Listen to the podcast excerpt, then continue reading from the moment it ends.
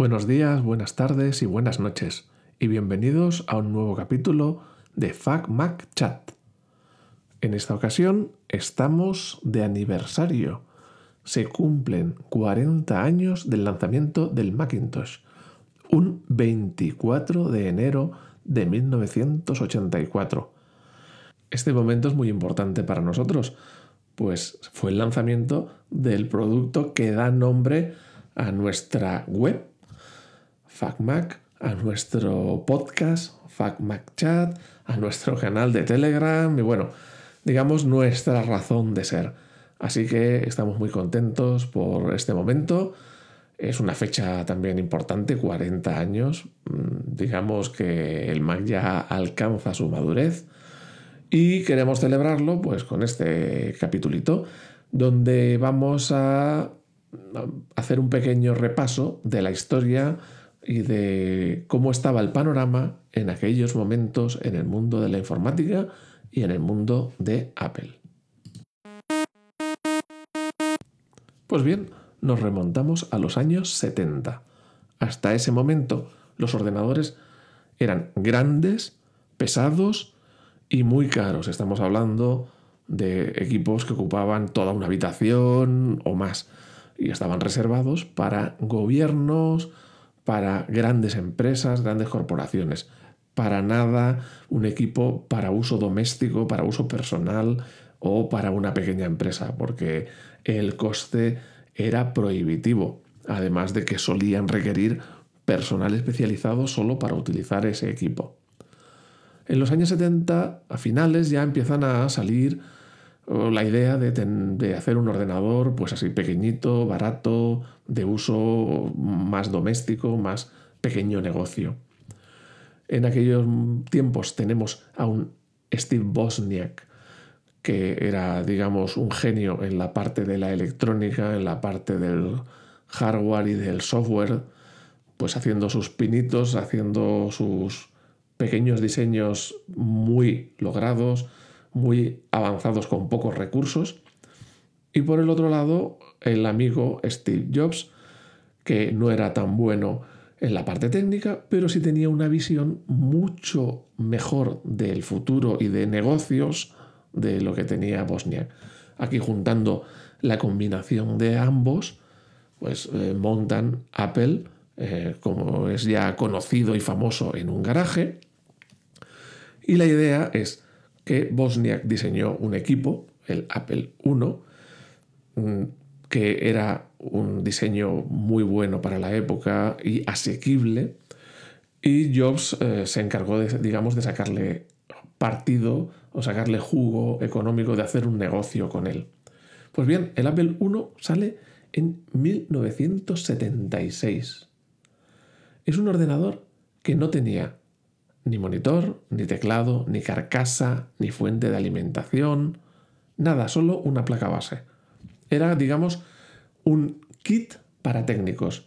Tenías que saber electrónica para poder utilizarlo, tenías que ponerle su fuente de alimentación, bueno, los, los, periféricos necesarios para poder utilizarlo. Habréis visto alguna foto en internet donde la caja era una caja de madera hecha a mano, digamos, ni siquiera por un carpintero, vamos. Eh, de cualquier manera para poder tener ese dispositivo dentro. El precio a la venta de este ordenador, de este ordenador primigenio y primitivo, fue de 666,66 dólares. Aquí ya vemos esa fijación por los detallitos. Parecería un equipo barato, 666, pero hagámonos a la idea que estamos hablando de 1976. Si convirtiésemos ese precio a día de hoy nos costaría 3.571 dólares. ¿Os recuerda algo esa cifra? 3.500. El precio de salida del Vision Pro que está saliendo estos días. Ahora todo el mundo se lleva las manos a la cabeza. ¿Cómo alguien va a querer un dispositivo de 3.500 dólares? Es una locura. Pues es el precio del primer ordenador de Apple primer ordenador personal, digamos que además pelado, como hemos dicho hace un momento. Así que cuando nos sorprendemos tanto a día de hoy, tenemos que mirar un poquito al pasado para comparar y ver que cosas que ahora nos sorprenden ya pasaron en su momento. Pero bueno, ya lo iremos viendo un poquito más adelante. Avanzamos un año y nos situamos en 1977. En aquel momento Apple ya empezaba a ser una empresa como la que, como diríamos, una empresa seria, una empresa de producción en serie, y saca el Apple II. Ahora estamos hablando que era un ordenador que ya venía con su fuente de alimentación, con su carcasa, con su teclado. Además, venía en un formato que fue muy popular en los años 80, eh, los que lo hayáis vivido lo recordaréis, donde el ordenador venía en el teclado, como los Amstrad, los MSX, eh, muchos ordenadores, los Sinclair, muchos ordenadores de la época tenían este formato. Pues bien, el Apple II también tenía este formato. Ya digo, eh, fue muy popular en aquella época. Este ordenador venía con 4 KB de RAM. 4. Estamos hablando de una cantidad ridícula si lo comparamos a día de hoy. El precio en el que se vendía en aquel momento fue de 1.298 dólares, que si lo volvemos a convertir a la actualidad, estamos hablando de 6.500 dólares. Imaginaos que ahora Apple te saca un producto base por 6.500 dólares. Pues bueno, todo el mundo se echaría las manos a la cabeza. Bueno, pues es el precio equivalente que tenía este ordenador personal o para pequeña empresa que sacó Apple en 1977. Con este panorama hay una gran empresa que veía que se le iban a comer la tostada y vio que tendría que reaccionar. Estamos hablando del gigante de la computación de la época, IBM en 1981, cuatro años después de la salida del Apple II, sacó lo que se llamó el IBM PC, el ordenador de IBM enfocado al consumo, al uso personal, al uso de pequeña empresa. De ahí las siglas PC, Personal Computer. Y es por lo que se conoce hoy en día el mundo del PC o de los usuarios de Windows generalmente pues todo viene de ese primer equipo, el IBM PC. Como decimos, IBM venía de fabricar grandes monstruos, ordenadores enormes para grandes corporaciones, para gobiernos, y vio que había ahí un mercado de ordenadores personales por el Apple II y por otros eh, fabricantes que en la época empezaron a sacar ordenadores personales y dijeron, bueno, pues vamos a unirnos a la fiesta, ¿no? sacaron este ordenador con 16 KB de RAM por un precio de 1.565 dólares. Estamos hablando de cuatro años después del Apple II. El precio equivalente a día de hoy sería de 5.200 dólares actuales. Todo el tiempo estamos hablando de precios que superan con mucho lo que cuesta un equipo personal hoy en día. Todos estos equipos tenían una cosa en común. Para utilizarlos, el interfaz de usuario, con lo que se comunica el humano con el ordenador, era en modo texto, es decir, solo había letras, caracteres, números, no había nada más. Para que el ordenador hiciera una tarea, el usuario tenía que escribir órdenes en su lenguaje, digamos, conocer una estructura, conocer el funcionamiento de ese lenguaje, memorizarlo.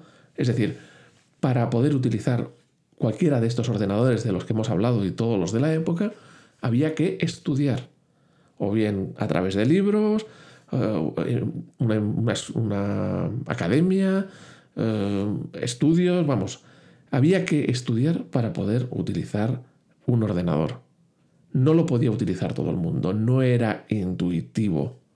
Y tampoco hablemos de tener varias aplicaciones a la vez, funcionando en, la misma pantalla y todo eso. Era, eso ya es ciencia ficción para la época. En aquellos tiempos, Steve Jobs y unos compañeros de Apple visitaron las instalaciones de otro gran monstruo de la computación, eh, Xerox. Xerox era famoso también por las fotocopias. Es más, en cierto momento o ciertas personas aún le, le llaman xerocopia, porque fueron los que sacaron esta, esta tecnología. Pues Xerox tenía eh, Xerox Park, un laboratorio donde diseñaban, mm, bueno, donde sacaban ideas, diseñaban nuevos productos, nuevas soluciones. Y bueno, por ejemplo, la red Ethernet que seguimos utilizando a día de hoy estaba, se fue diseñada allí por aquellos tiempos, o sea que imaginaos eh, lo avanzados que eran. Pues bien, en, el Xerox Park habían diseñado un equipo, el, Alto, que era un equipo con interfaz gráfica.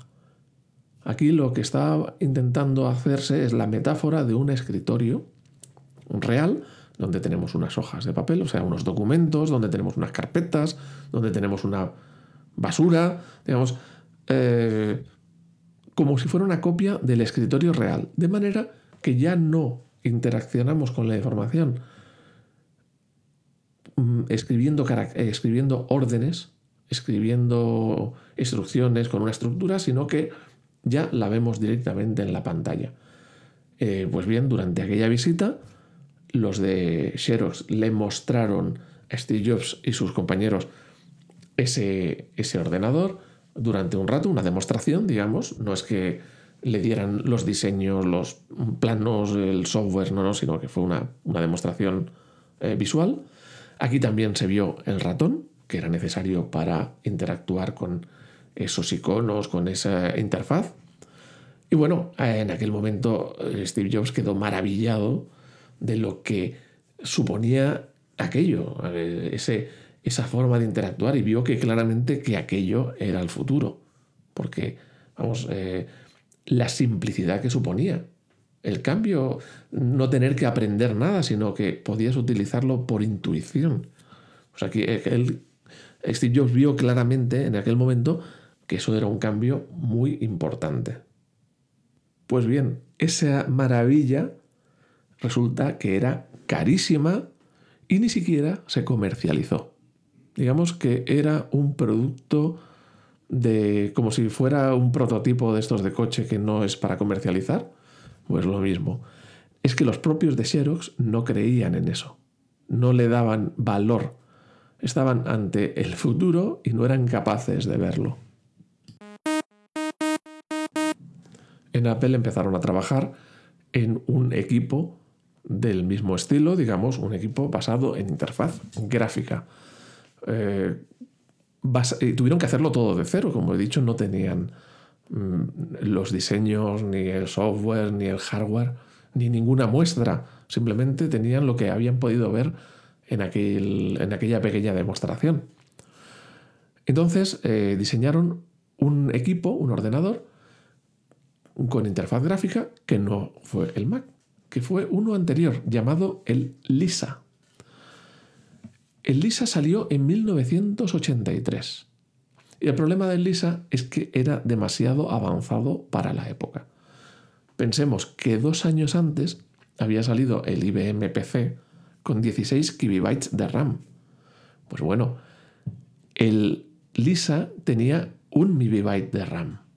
No tenía el doble de memoria, ni el triple, ni el cuatriple ni 10 veces más, tenía 64 veces más de memoria y la memoria era algo caro.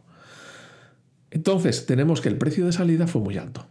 Eh, fue 9.999 dólares, que vendrían a ser 30.000 dólares de hoy en día. Vamos, que no fue ningún éxito, fue más bien un fracaso comercial. Pero, gracias al aprendizaje del Lisa, se pudo desarrollar el siguiente proyecto que fue el Macintosh. Un equipo realmente diseñado para uso personal o para uso de pequeña empresa, pero basado en el mismo principio del Lisa, a través de interfaz gráfico. Así que en 1984, por fin, se presentó el Macintosh, que heredaba todo el trabajo del Lisa pero a un precio mucho más contenido. Evidentemente también más contenido en cuanto a prestaciones. Aquí teníamos un cambio de formato muy importante. Como hemos dicho antes, el ordenador solía venir en el teclado, que eran lo que solíamos tener en todos los ordenadores de la época. Pues bien, en este caso el ordenador venía en la pantalla, que es el mismo diseño prácticamente que tenemos hoy en día en el iMac, donde el ordenador viene en la pantalla. La diferencia es que el iMac ha ido creciendo en tamaño de su pantalla y ha ido reduciéndose en la profundidad. Pero la idea es la misma. Así que a día de hoy seguimos teniendo a la venta el mismo formato que salió hace 40 años, aunque más estilizado, pero la idea es la misma. Este ordenador, por lo tanto, sí venía con una pantalla, sí venía con un teclado y sí venía con un ratón. Y además venía con una disquetera integrada. Los ordenadores anteriores no solían tener una disquetera y la tenías que comprar aparte. Aquí Apple también fue pionero, porque empezó utilizando los discos de 3,5, los discos de 3,5 pulgadas. Hasta entonces, los discos que se estaban utilizando eran discos de 5 y cuarto, 5 pulgadas y un cuarto, que eran discos flexibles. Teníamos el disco encerrado en una carcasa de un tipo de plástico blandito y tenía una pequeña ventana donde entraba el cabezal para leer y grabar la información. Estos discos venían a tener un tamaño parecido a lo que sería un CD, digamos, aunque por fuera se veía cuadrado y no redondo. Pues bien, los discos de 3,5 eran discos más pequeños que estaban en una cápsula, digamos, en, una carcasa de plástico duro, no eran flexibles, aquí no, los podías doblar. Bueno, si los doblabas, los, los estropeabas, ¿no? Y además tenían una tapa mm, metálica, luego cuando se fue empeorando llegaron a ver los de plástico, pero una tapita que tapaba esa ventana de acceso al disco para los cabezales. De forma que cuando metías el disco, la tapita se, se movía lateralmente y los cabezales llegaban al disco y cuando sacabas el disco, esa tapita volvía a su lugar y tapaba la ventana de acceso al disco, dándole una mayor protección pues ante el polvo, ante suciedad o lo que sea. Pues esos discos, digamos, eran más avanzados, eh, más cómodos, más prácticos y más seguros y más rápidos que los que se venían utilizando hasta la época. En un disco de esos que habían 400 kilobytes. O sea que eh, no, tampoco eran gran cosa. Y bueno, fueron creciendo hasta más de un megabyte eh, los años siguientes. bueno, se estuvo utilizando hasta quizás hasta el año 2000 o por ahí. Pero lo más importante de este equipo no era su formato, su equipamiento, sino su interfaz. Estamos hablando de que por primera vez teníamos al alcance del usuario doméstico, del usuario de pequeña empresa, digamos, un, un equipo realmente personal con interfaz gráfica, donde el usuario no tenía que aprender nada. Cuando encendía el ordenador, tenía directamente una visión de los archivos, podía abrir un documento, modificarlo y volverlo a guardar sin haber estudiado órdenes, instrucciones, comandos, nada, de forma sencilla e intuitiva. La pantalla, este es un cambio revolucionario que ha llegado hasta nuestros días. A día de hoy seguimos utilizando lo mismo. Es verdad que a día de hoy tenemos más resolución, más colores, más tamaño de pantalla, más capacidades, más funciones, más velocidad pero el funcionamiento es exactamente el mismo que se lanzó al público en 1980. Os animo a que entréis en alguna página de internet donde hay simuladores, emuladores del Mac original y veréis que al final es lo mismo que tenemos a día de hoy en Apple, lo mismo que sacó Windows, lo mismo que tenemos en los entornos gráficos de Linux, todo es la misma idea que 40 años después sigue totalmente vigente. Como hemos dicho, en aquel momento las capacidades eran mucho menores, la memoria era mucho más reducida y por lo tanto eh, la imagen no era de la misma calidad. Para que nos hagamos una idea, el Mac original tenía una pantalla de 512 píxeles de ancho por 384 de alto. Vamos, que un Apple Watch tiene más resolución que aquel Mac. Tenía una pantalla de 9 pulgadas, que hoy en día estamos acostumbrados a que tenemos un portátil con 13 pulgadas un ordenador de sobremesa con 24 pulgadas o 27, pues aquel tenía una, pulgada, una pantalla de 9, que viene a ser como el primer iPad. Ese era el tamaño más o menos de, de la pantalla de ese ordenador. Y era en blanco y negro, pero no en blanco y negro como el que nos podemos hacer la idea de la televisión, mm, donde veíamos las películas del oeste en blanco y negro, no. Aquí estamos hablando de blanco y negro puro. Cada píxel podía ser blanco o podía ser negro, pero no podía ser gris. No había tonos de grises. Pensemos que la memoria era muy limitada y teníamos que apañarnos con muy, poquito, con muy poquitos recursos. Ese primer Mac tenía 128 kibibytes de RAM. O sea, estamos hablando de muy poquito para un sistema operativo tan complejo con tanto detalle. La verdad es que eh, los que han vivido la época de los 80 eh, se harán la idea de que es una locura. Cuando otros ordenadores con 128K, vamos, eran juguetes al lado, eran cosas sencillísimas al lado, ¿no? Pues esto, mm, bueno, ya, hubiéramos querido, ya hubiéramos alucinado de tocar algo así en aquella, en aquella época. Pues bien, este equipo salió a la venta por 2.495 dólares, lo que sería a día de hoy 7.300 dólares. Y de nuevo me río de todos aquellos que se llevan las manos a la cabeza porque Apple ha sacado el Vision Pro por 3.500. Estamos hablando de que este equipo costaba 7.000 dólares, 7.300 dólares al cambio a día de hoy. Era el primer sistema que se vendía, como hemos dicho, para uso doméstico y pequeñas empresas a un precio razonable, si lo comparamos con, los, con, con el Lisa y con otros equipos, y más para tener interfaz gráfica. Pero bueno, tampoco era muy diferente al IBM PC que hemos visto antes y el IBM PC no tenía esa capacidad, ese, ese sistema operativo tan avanzado ni de lejos. Aquí ya Apple apuntaba las maneras a las que nos tiene acostumbrados. La sencillez. Eh, aquí se hizo muy, mm, mucho hincapié en la idea de lo sacas de la bolsa, porque además cuando comprabas el Mac venía en una bolsa de viaje, de transporte, lo sacabas de la bolsa, enchufabas el cable de la electricidad, el cable del teclado, el cable del ratón, le dabas al botón de encender y ya podías trabajar con él directamente. Claro, eso es impensable para cualquier otro ordenador de la época. Como he dicho, tenías que saber, tenías que haber estudiado para poder utilizarlo.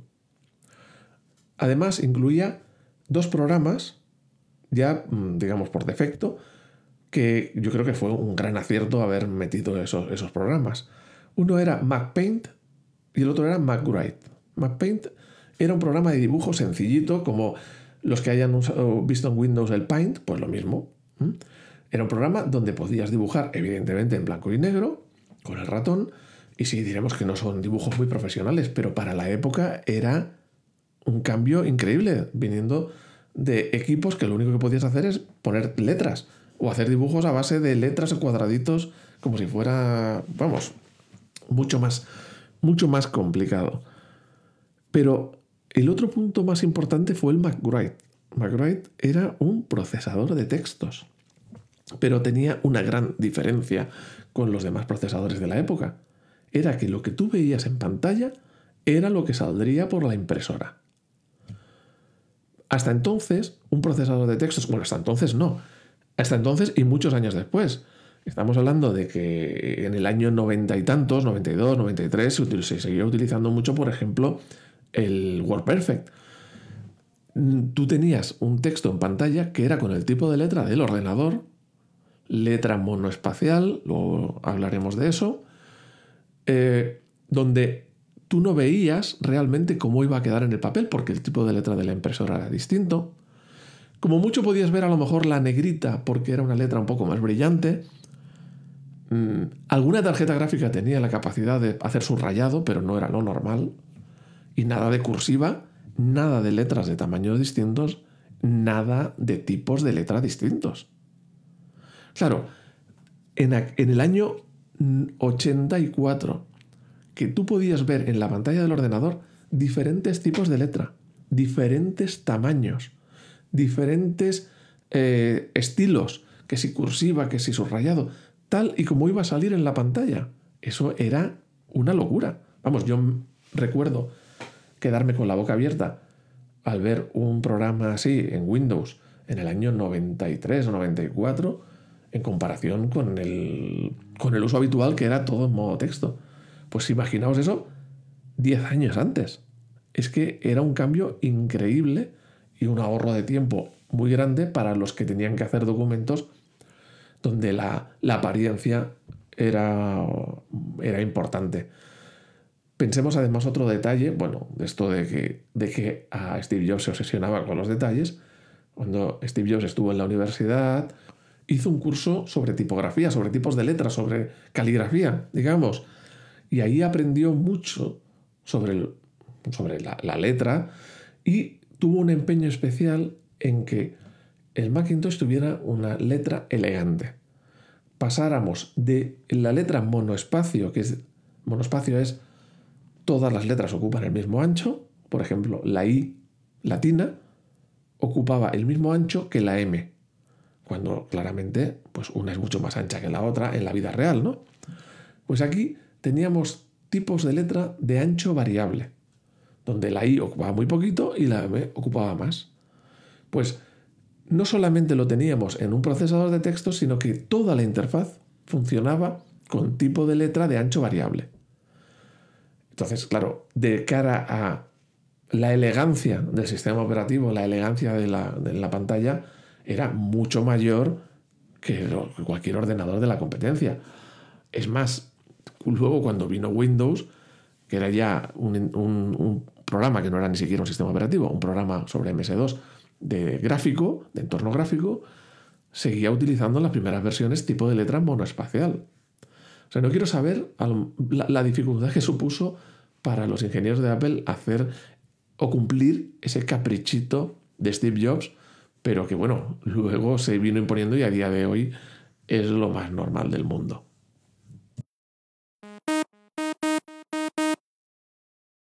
Algunos consideran que Apple al final lo único que hizo fue copiar a Xerox y por lo tanto consideran un demérito esta visita a los laboratorios de Xerox. Yo no creo que sea un demérito, sino más bien al contrario, le suma mérito, porque Steve Jobs fue capaz de ver lo que a la gente le gustaría, lo que sería el futuro, con una visita en un momento, cuando Xerox llevaba años trabajando en ello y no le dio valor y lo vieron ridículo y, y no lo comercializaron. Pensemos que estaban sentados en una mina de oro y no eran capaces de sacarle partido. Y otro que pasó por allí y lo vio un momento fue capaz de ver todo aquello. Fue capaz de replicar todo un sistema gráfico sin tener nada. No tenían documentación, no tenían eh, hardware de muestra, tuvieron que hacerlo todo de cero. Y además lo hicieron más rápido que la empresa que lo había hecho originalmente, porque fueron capaces de sacarlo al mercado antes, vamos. Y eso que empezaron mucho más tarde. Además, hay otro elemento importante. Si tú tienes una idea y otro la ha tenido antes, otro con más medios, con gente preparada, y la ha despreciado, Mm, te haría pensar de que no es una buena idea, porque otro ya la tuvo y no le vio sentido o fue un fracaso. Entonces, mm, cuando te encuentras en esa situación, pues eso te hace pensar de mm, mejor no voy por ahí porque otros ya lo han intentado. Sin embargo, aquí no cayeron en el desánimo y tiraron hacia adelante y consiguieron sacar el producto del que hemos estado hablando y que tan importante se hizo en los años posteriores. aquí también tenemos otro conocido en el mundillo, Microsoft. Microsoft también estaba empezando por aquellos tiempos y Microsoft trabajó para Apple. Por ejemplo, el primer Excel que salió fue para Mac. A Apple le venía bien tener a alguien que le hiciese software. Como hemos visto posteriormente, que Apple le da mucha importancia a los desarrolladores porque saben que son parte muy importante para la venta de sus productos que haya software. Y entonces pues le venía bien eh, Microsoft para que le hiciese software eh, para bueno, pues para tener más variedad y más motivos para que la gente comprara un Mac. Entonces le entregó varios Macs a Microsoft, a Bill Gates, que no solamente hicieron el software, sino que aprovecharon para copiar el sistema operativo. Una copia bastante mala, si veis el primer Windows, como hemos dicho antes, con tipo de letra monoespacial, ventanas que no se solapaban, digamos, una versión eh, sencillita, pero que poco a poco se fue extendiendo pues, sobre una base de ordenadores mucho más grande. Pensemos en muchos fabricantes de ordenadores que no tenían sistema operativo y que utilizaban el que le fabricara otro, en este caso Microsoft, como ahora muchos fabricantes de teléfonos móviles que acuden al sistema operativo que le fabrica otro, que en este caso Android y su fabricante Google. Pues en aquella época lo mismo, y entonces ya se fue cada vez haciendo más extenso eh, el tema de Windows, y en 1995 ya tuvimos por primera vez el sistema operativo de Windows, porque lo que había antes no era un sistema operativo, era un programa que se ejecutaba sobre MS2. Estamos hablando de 11 años después. Y en aquella época la informática evolucionaba muchísimo más rápido que ahora. O sea, la diferencia entre 1984 y 1994 en hardware y en software es muchísimo más grande que la que ha habido entre 2010 y 2020. Ahora los incrementos o los cambios en la informática son mucho más pequeños. En aquella época los cambios eran radicales, eran, bueno, en, pocos años se duplicaban y se triplicaban las capacidades. Aquel primer Mac fue como abrir una ventana a través de la cual se veía la información digital, binaria, los ceros y unos, los voltios, digamos, de la información se convertía en algo que una persona podía entender fácilmente, ya no interpretando palabras, como eran los entornos de texto, sino que de una forma muy visual, una forma gráfica, una persona podía entender la información electrónica digital y no solo entenderla, sino interactuar con ella y modificarla. Y estábamos en una ventanita de 9 pulgadas que nos permitía acceder y modificar y trabajar con la información. Esa ventana ha ido creciendo. Se han hecho monitores más grandes, monitores de más pulgadas y también incluso se han hecho ventanas más fáciles de tener en la mano, por ejemplo el iPad. Y se han hecho ventanas que te las puedes meter en el bolsillo, por ejemplo el iPhone o los demás smartphones del mercado. Y todo es la misma idea, la misma que salió en 1984. Una ventanita donde te permites acceder a la información y trabajar con ella, interactuar con ella. Pues bien, 40 años después, esa idea sigue plenamente vigente, pero toca dar el siguiente paso. Ahora pasaremos de estar viendo una ventana más o menos grande a cruzar esa ventana y meternos dentro de la información. Que la información nos rodee por todos los lados. Sí, estoy hablando de Vision Pro, que yo creo que es el siguiente gran, gran cambio en la, en la informática, en la computación. Bueno, pues un cambio a nivel del que sufrimos o del que vimos hace 40 años. Es un cambio más importante de lo que quizás podemos creer. Muchos dicen que esto, ¿para qué quiero yo eso? ¿Qué me aporta? Bueno, pensemos que muchos también lo dijeron en la época del, primer Mac, ¿Quién va a querer tener un ordenador en su casa? Creo que lo decía en Hewlett Packard. ¿Quién va a querer eso de un ratón? Lo decían los de Xerox. Entonces, en aquella época ya mucha gente despreciaba esa idea con un equipo mucho más caro que el Vision Pro. Mucho más caro que el Vision Pro. Y mirad dónde estamos ahora. También muchos lo dijeron del iPhone. ¿Quién va a querer un teléfono de 600 dólares cuando lo normal era que, que se gastaba más, se gastaba pues 50 euros aquí bueno, y mucha gente no se gastaba ni un duro porque se lo daban en su compañía con, el contrato de, llamadas. Ya le daban el teléfono. Entonces, gente que estaba acostumbrada a no pagar nada por un teléfono o pagar a lo mejor 40, 50 euros, que le digan que le van a vender un teléfono de 600 euros, pues evidentemente muchos se rieron de eso. Y bueno, a día de hoy ya sabemos cuál es la historia.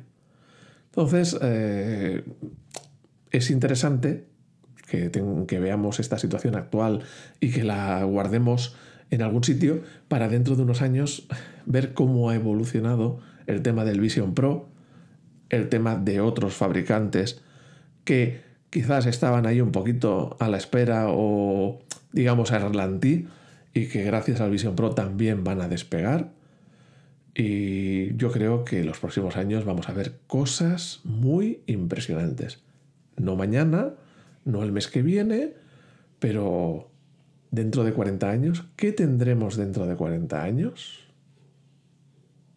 Espero que este capítulo os haya gustado, espero que lo hayáis disfrutado, espero que os haya hecho pensar y bueno, espero que volvamos a oírnos muy pronto. Podéis dejar vuestros comentarios en FacMacChat o en la propia web sobre los artículos que más os gusten y más os interesen.